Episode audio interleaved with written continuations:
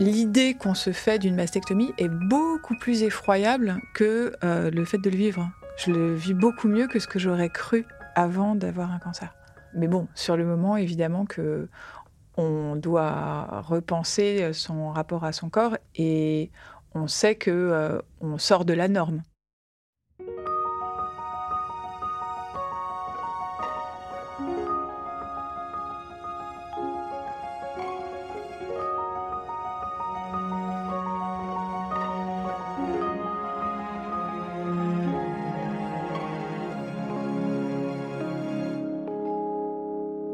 Un cancer pas si grave. Ce titre du livre écrit par Géraldine Dormoy, notre invitée pour cet épisode spécial Octobre Rose, a de quoi faire réagir. Et si le cancer n'était pas si grave? Et si le cancer venait créer un éveil, un changement de vie? Géraldine Dormoy découvre son cancer du sein à un peu plus de 40 ans. Cette journaliste habile avec les mots en fait un journal intime où étape par étape, elle nous fait découvrir un quotidien bouleversé et bouleversant. Alors quelle image a-t-on de soi quand on vit une telle épreuve, un tel chamboulement? Comment est-ce qu'on reconstruit son rapport à soi, sans sein, sans cheveux? Comment est-ce qu'on accepte son nouveau corps? Je retrouve Géraldine rue du Faubourg Montmartre, à Paris.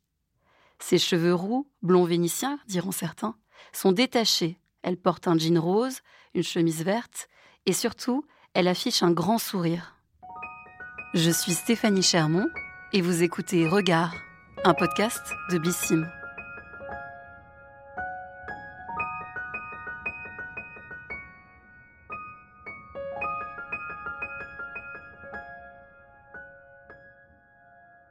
Est-ce que tu te trouves belle, Géraldine? C'est une question difficile. Stéphanie, euh, ça dépend des jours. Aujourd'hui, ça va, c'est un good hair day. c'est lié à tes cheveux Oui, c'est ça. J'ai des boucles et avec les boucles, on ne sait jamais trop comment ça va sortir. Ça dépend des jours. Et, aujourd'hui, ça va. Il y a eu euh, ce qu'il fallait de vent pour euh, les, les sécher bien comme il fallait. Tu te souviens un petit peu de comment tu appréhendais ton corps, ton physique quand tu étais enfant? Alors, enfant, euh, je n'avais pas conscience de mon corps, je crois. Donc, c'était cool, parce que ça s'est drôlement gâté après à l'adolescence. Je le raconte dans mon livre qui sort euh, sur l'adolescence. C'est quelque chose que j'ai vraiment exploré par l'écriture d'avoir eu comme première amie euh, quelqu'un qui elle-même n'était pas du tout à l'aise avec son corps, euh, qui a été très très tôt dans la quête de minceur. Ça me l'a euh, inoculé. Il y a eu quelque chose qui s'est mis en place assez tôt, même si ça ne s'est vraiment gâté que dans les, les années post-adolescentes. J'ai basculé dans les troubles du comportement alimentaire, mais c'était déjà en germe quand j'étais ado. Et ça n'a pas été simple. Et puis, quand euh, le corps se transforme à l'adolescence, euh, il y a quelque chose de, choquant. On part en vacances, on n'a pas de hanches, on revient, euh, on a des hanches.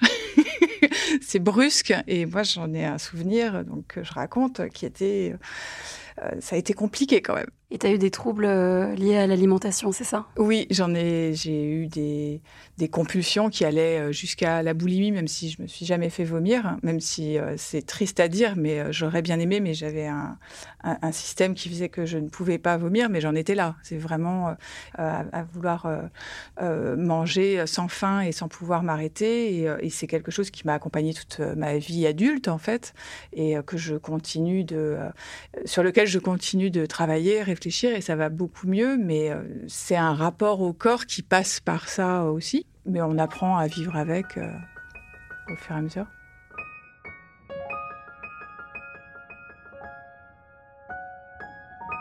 En 2017, euh, tu as appris que tu avais un cancer. Oui. Euh, comment tu l'as su? J'ai une poitrine, j'avais des seins qui étaient très denses. alors, j'avais pas une forte poitrine. J'ai toujours eu des petits seins. Euh, donc c'était pas une forte poitrine, mais effectivement c'était une poitrine euh, ferme. Donc euh, je savais qu'on ne pouvait pas euh, détecter une grosseur, une tumeur euh, à la palpation. Euh, j'encourage toutes les femmes à l'autopalpation, mais dans mon cas, une gynéco très jeune m'avait averti que j'avais des seins qui étaient trop durs en fait. Donc c'était très agréable parce que c'est des seins qui tiennent tout seuls, qui sont fermes, mais même elle, gynéco, n'aurait pas pu détecter quoi que ce soit. Donc elle m'avait dit euh, avant même que j'ai 40 ans, euh, vous faites une mammo tous les deux ans. Et donc, euh, moi, c'était devenu un réflexe et donc j'y allais tranquillement. Et en 2017, c'était la visite de contrôle de tous les deux ans habituels, sauf que on a détecté quelque chose qui n'allait pas, on a fait une biopsie et là, ça s'est avéré cancéreux et il fallait faire une mastectomie sur mon sein gauche. Donc, j'ai été opérée et euh, il s'est avéré que euh, le ganglion sentinelle, euh, qui est donc sous les selles, était déjà contaminé et que donc il fallait faire de la chimio. Donc j'ai eu la totale, mastectomie, chimio, radio, thérapie et je suis sous hormonothérapie depuis maintenant plus de 4 ans. D'un point de vue émotionnel, quelle a été ta première réaction? Comment on réagit? On n'est jamais préparé à avoir un cancer. Je pense que même moi, il se trouve que n'y avait pas de terrain génétique. Personne n'avait eu de cancer du sein euh, autour de moi, mais euh, pour avoir discuté avec beaucoup beaucoup de, femmes euh, qui ont qui ont eu un cancer. on est toujours assommé en fait, même quand on en a eu dans sa famille. Ça a été très rude, et en même temps, j'ai été d'un bout à l'autre très bien accompagnée les premières paroles de médecin sont euh, cruciales quand on vous découvre un cancer du sein parce que euh, moi, dans mon cas, c'est le radiologue qui euh, m'a mise sur les rails de la guérison dès le départ, qui m'a tout de suite rassurée pour me dire c'est un type de cancer euh, qui n'est pas agressif, qui normalement n'a pas trop de rechutes. Vous allez passer une année difficile, mais après vous reprendrez votre vie normale. Et des paroles comme ça, c'est, je sais que c'est relativement rare encore euh, dire les choses dans des termes aussi rassurants, mais moi ça a été mon cas. Et puis bon, bah, ça dépend évidemment du cas de chacun, chacune. et moi c'était un cancer pas si grave.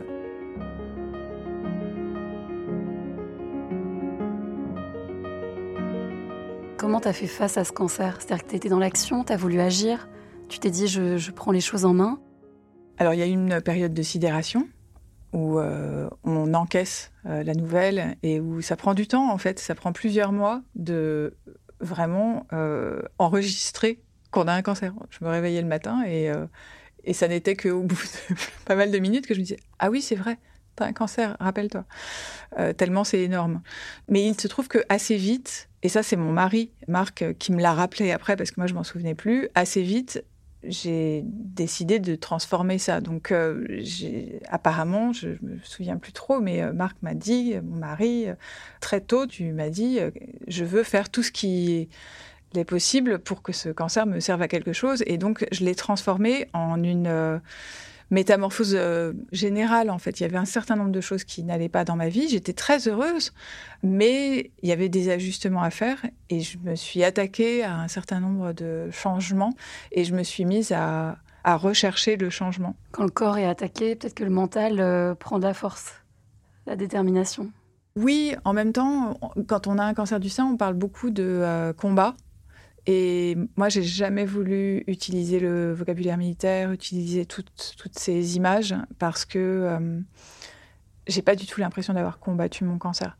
Déjà, un cancer euh, comme le mien, il était impalpable, vraiment impalpable euh, littéralement, mais puisque je pouvais pas le sentir avec mes mains, mais en plus, on m'a déclaré malade. Et après, ce sont les traitements qui m'ont rendu malade c'est la chimio qui rend malade, euh, c'est la radiothérapie qui peut brûler la peau, mais moi j'ai jamais eu mal à mon sein, euh, alors qu'il y a des cas où euh, si vous avez mal à un sein, il faut absolument consulter très vite et ça peut être le signe, parfois pas, mais ça peut être le signe d'un cancer du sein. Moi c'était pas du tout le cas, donc ça n'a pas été un combat. Ça a plus été une, une confiance mise dans les, la main de mon chirurgien, dans tout le protocole qui a été décidé pour mon cas. Du coup, tu as vécu des, troubles alimentaires qui sont encore un petit peu présents aujourd'hui, c'est ça, qui sont encore euh, forts? Ton cancer qui est arrivé, est-ce qu'à un moment donné, tu étais en colère contre ton corps? Je pense que j'ai pu être en colère plus jeune contre mon corps, de ne pas réussir à, à maîtriser ses envies euh, irrépressibles de nourriture.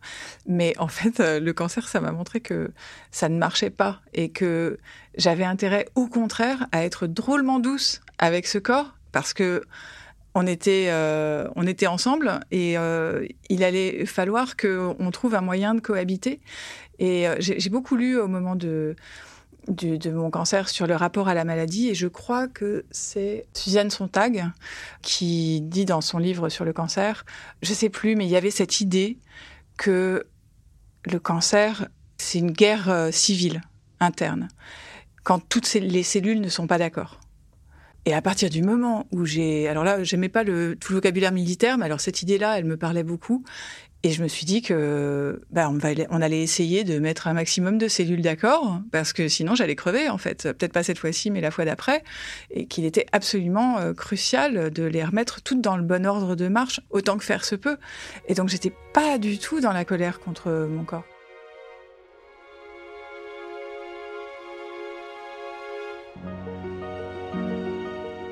Et alors du coup, qu'est-ce qu'on a fait à ton corps? Une fois qu'on a détecté le cancer, tu nous as dit euh, ils ont enlevé le sein. Oui, comme c'était très diffus, il fallait enlever tout le sein.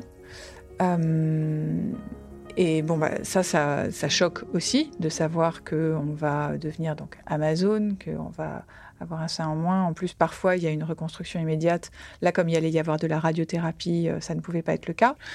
Mais en même temps, on pense tellement à vouloir guérir, à vouloir retrouver la santé, que un sein, ça n'est pas euh, un organe vital. C'est pas vital, mais on fait porter sur les femmes pas mal autour de leur poitrine euh, des aspects de la féminité. Ça a pesé pour toi ou pas du tout? Au contraire, c'était vraiment la santé euh Ça n'a pas pesé parce que je n'avais jamais vraiment investi cette partie de mon corps comme un, un outil de séduction. Parce que j'ai des petits seins et parce que c'est pas dans mon tempérament sûrement. Euh, mais en plus, j'avais euh, un amoureux qui m'a assuré que ça ne changerait rien fondamentalement. Et aussi, euh, c'était une question d'âge. Je l'ai eu à 42 ans, ce cancer. Je pense que si j'avais été beaucoup plus jeune, ça aurait été très, très différent. Déjà, je me serais fait reconstruire beaucoup plus tôt. Euh, là, euh, quatre ans après, euh, je guette les signaux qui me diraient que j'en ai envie, mais j'en ai toujours pas envie et je me suis pas fait reconstruire et je ne porte pas de prothèse externe. donc, j'ai appris à vivre très librement avec la moitié de ma poitrine qui est plate et ça ne me dérange plus. Et en fait, je pense que c'est l'idée qu'on se fait d'une mastectomie est beaucoup plus effroyable que euh, le fait de le vivre. Je le vis beaucoup mieux que ce que j'aurais cru avant d'avoir un cancer. Mais bon, sur le moment, évidemment que on doit repenser son rapport à son corps et on sait que euh, on sort de la norme. C'est très juste ce que tu dis, de sortir de la norme, mais finalement que toi, tu l'acceptes et que ce soit pas plus que ça, hein, le fait de sortir de cette norme, ça va. Oui, et, ça aide aussi vis-à-vis des normes en général. Pendant tous les traitements, j'ai euh, remis en question mon rapport au maquillage, euh, mon rapport à, mes cheveux, euh, puisque j'ai eu la chance de ne pas perdre mes cheveux, parce que j'étais dans une clinique qui permettait de porter un casque réfrigérant qui fait mal, mais qui permet euh, de refroidir euh, le cuir chevelu, ce qui fait que le produit des chimios ne va pas jusqu'au bulbe et donc euh, il y a beaucoup de cheveux qui tombent, mais j'ai dû en perdre peut-être 60%, mais j'en ai quand même gardé 40%. J'ai beaucoup de cheveux. Je ne les ai jamais assez remerciés. Ce que j'allais dire, tu as des cheveux magnifiques. mais ça, c'est un cadeau du cancer. Euh, j'avais pas du tout cette nature. Là, j'ai donc des, cheveux très bouclés.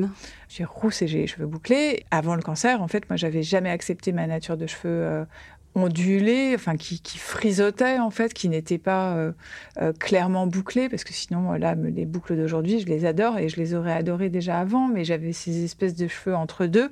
Et donc je passais mon temps à les raidir ou euh, enfin j'ai passé beaucoup beaucoup de, de, temps de ma vie adulte à les raidir et après j'ai arrêté, mais en fait les cheveux étaient dévitalisés et je les avais fait couper très court parce que c'est ce qui est recommandé quand on va avoir une chimio, c'est que c'est moins choquant de perdre des cheveux très courts et puis en plus ça facilite euh, l'action du casque euh, réfrigérant. le plus court que j'avais eu, c'était les, cheveux sous les oreilles. C'était quand même un carré assez long. Et là, j'étais à la garçonne. C'était nouveau pour moi. Et j'avais toujours été convaincue que ça ne m'irait pas, que je n'avais pas la forme de visage qui allait. Et en fait, j'ai compris que des cheveux courts, ça peut aller à n'importe quelle euh, personne, du moment que le coiffeur, la coiffeuse euh, comprend l'implantation des, cheveux en fait.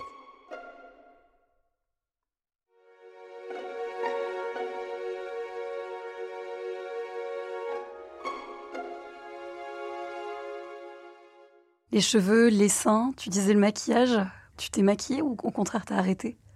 À propos du maquillage, moi j'étais très attachée à mes cils que j'avais naturellement euh, longs, mais comme je suis rousse, le bout était assez transparent.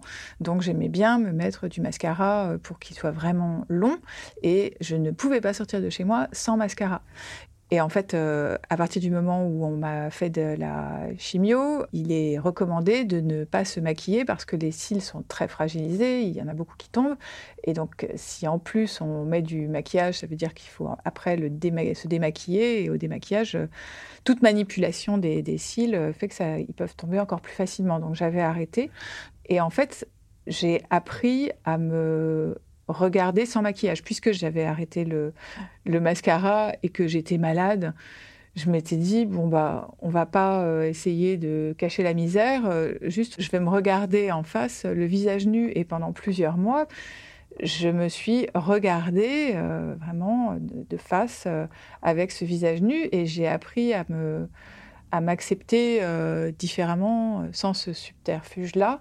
Et ça m'a beaucoup libérée parce que je me suis rendu compte que le ciel ne s'écroulait pas si je n'avais plus de mascara et que je pouvais sortir comme ça et que les gens se comportaient normalement avec moi quand même. Ils devaient sûrement trouver que j'avais une gueule de déterré, parce que euh, quand je revois les photos, euh, quand même, j'avais un traitement de cheval, et quand on, perd beaucoup de cils, j'ai eu la chance de ne pas perdre trop de sourcils, mais j'ai perdu pas mal de cils, et puis euh, j'avais une mine cadavérique, parce que c'est des traitements qui vraiment change, enfin qui bouleverse euh, beaucoup de choses dans le corps. Donc euh, certains me l'ont dit euh, qu'avec un coup de blush, ça aurait été mieux. Hein.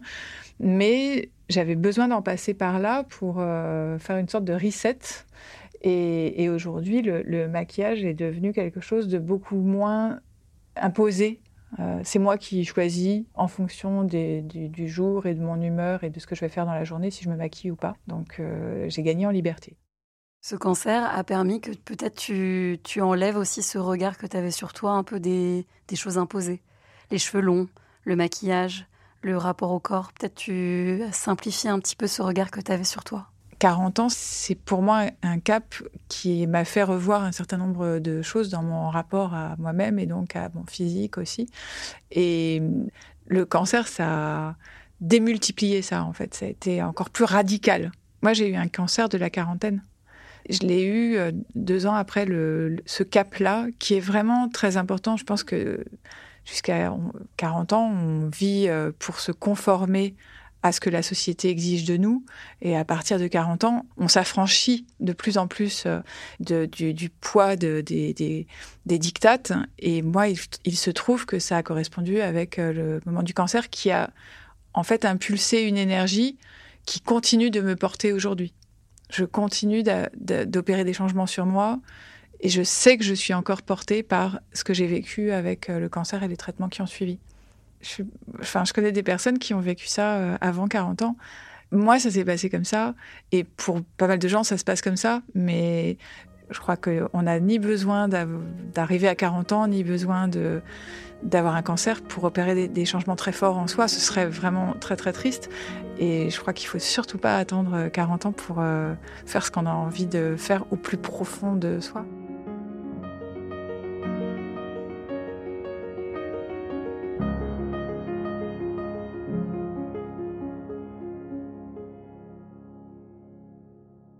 Géraldine a 46 ans aujourd'hui. Comment tu surveilles ce cancer? Quel est euh, l'après-cancer? Je suis surveillée euh, comme le lait sur le feu. Et c'est extrêmement rassurant. Euh, comme j'ai eu un, type de cancer qui n'était pas trop agressif, moi, ce sont des contrôles une fois par an. Et donc c'est un moment qui n'est jamais très agréable parce que on a peur euh, de, la possibilité de nous découvrir quelque chose, mais en même temps, enfin, je, à chaque fois, je suis sortie de là, donc on m'a dit que tout était normal. Et on, on a l'impression d'avoir un d'être accompagné, d'avoir euh, une sécurité euh, qui fait que euh, bah, je dors l'esprit tranquille parce que j'ai l'impression que tout va bien, quels que soient les films que je pourrais me raconter sur oh, est-ce que ça va revenir ou pas. Bon, bah, dans les faits, voilà, j'ai les examens qui me disent que tout est normal. Comment tu regardes le cancer, sachant que c'était il y a, c'était en 2017 Oui. Comment tu le regardes aujourd'hui? C'est quelque chose que je ne souhaite à personne. Et en même temps, j'ai créé en fait un groupe de soutien euh, sur Facebook et donc je continue, et puis avec le livre, euh, je continue d'être en relation avec des personnes qui découvrent qu'elles ont un cancer et je vois à quel point ça bouleverse les vies. Et hum, c'est tellement fort que c'est une énergie. Et donc, euh, ça peut nous détruire, ça peut nous casser mais ça peut aussi nous propulser beaucoup plus près de nous-mêmes qu'on ne l'était avant, si on réussit à oh, être porté par cette énergie-là qui de toute façon nous est imposée.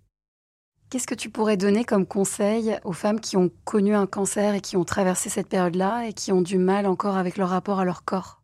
Alors moi j'aime pas beaucoup les conseils. En revanche, je peux dire ce qui a marché pour moi, c'est d'écrire. J'étais déjà journaliste quand j'ai eu mon cancer, mais je n'écrivais que pour les autres. Je m'exprimais déjà sur un blog, je m'exprimais déjà sur les réseaux sociaux, mais même dans ces circonstances-là, j'écrivais pour mes lectrices. Je n'écrivais pas pour moi. Et c'est au moment euh, des traitements euh, du cancer que j'ai découvert ce que c'était que de n'écrire que pour soi. Ça a été euh, vraiment la découverte d'un nouveau type d'écriture et qui a fait que j'ai pu écrire euh, deux livres.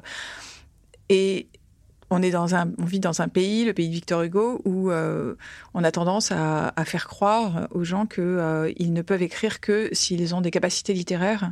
Et moi, je vraiment, je, je lutte contre ça parce que à partir du moment où vous savez écrire, ça suffit pour utiliser ce que l'écriture à la main peut vous apporter euh, au quotidien, euh, de, se lever euh, un quart d'heure plus tôt et d'écrire pendant un quart d'heure sur une feuille que personne ne verra et que peut-être vous, vous ne relirez jamais. C'est une forme de méditation. Et quand on a un cancer, on est assailli par tellement de pensées, il y a tellement de bouleversements que on, peut être asphyxié par ces pensées et, et, les déverser sur le papier, quelles que soient ses qualités littéraires, on s'en fiche complètement. Ça peut être extrêmement utile et extrêmement libérateur. Et plus on déblaye le terrain et plus on accède à des pensées profondes qui n'auraient peut-être pas jailli sans le cancer.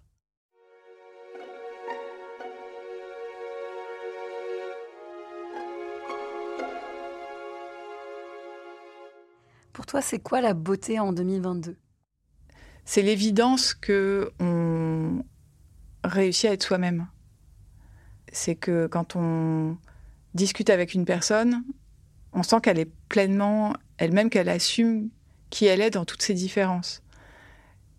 Et moi, je trouve qu'on vit une époque euh, incroyable où euh, on est de plus en plus autorisé à vivre euh, dans toute sa singularité. Il y a encore énormément de progrès à faire, il y a encore énormément de différences qui sont mal vues, qui sont critiquées, mais par rapport à là, où on vient, je me surprends moi-même à, percevoir euh, la beauté là où avant j'aurais eu sûrement un regard plus critique parce que j'étais formatée par euh, les canons de l'époque. Là, on est en train de faire voler en éclats énormément de canons de beauté et je trouve que c'est exaltant. Après, il y a un truc personnel, c'est que j'aime bien prendre les gens en photo et j'aime bien euh, mater les gens dans la rue, euh, et les femmes en particulier. Et donc, euh, moi, je, je Tu es ce genre de femme qui se met aux terrasses de café exactement. et qui regarde les autres passer, c'est ça? Voilà, exactement. et, et avec un regard euh, naturellement euh, bienveillant parce que euh, moi j'ai pas envie de critiquer mais j'ai besoin de ma ration de beauté et donc d'admirer une fille parce qu'elle aura des super jolies jambes d'admirer un mec parce qu'il aura une, une démarche particulière un éclat particulier. Et j'ai l'impression que l'époque me permet de d'enlever des œillères qui faisaient que quand même je, je percevais pas la beauté de tout le monde. Je suis beaucoup plus attaché au charisme que à la beauté parce que je vais pas du tout euh, mal juger euh, quelqu'un qui n'est pas charismatique, c'est-à-dire qui n'a pas encore conscience de toutes ses potentialités. Hein, c'est ça, euh, l'absence de charisme, c'est rien d'autre. Je vais pas juger ces personnes-là, mais je serais dans une empathie où je me dirais, oh, elle, a, elle a encore tellement de chemin à faire pour aller vers l'expression de qui elle est. Et quand ces personnes euh, expriment qui elles sont et prennent leur place euh, pleinement, mais c'est beau à voir.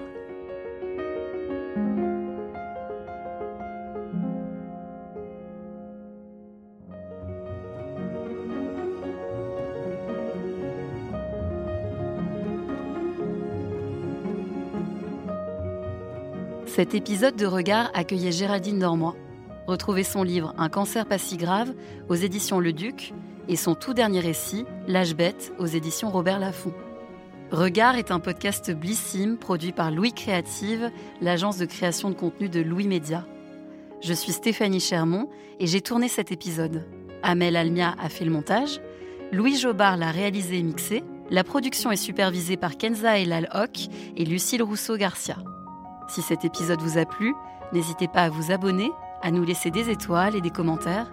J'ai hâte de vous retrouver dans 15 jours pour un nouveau regard avec Kairon. En attendant, vous pouvez écouter Regard sur toutes les plateformes et découvrir les dernières tendances beauté dans les coffrets Blissim.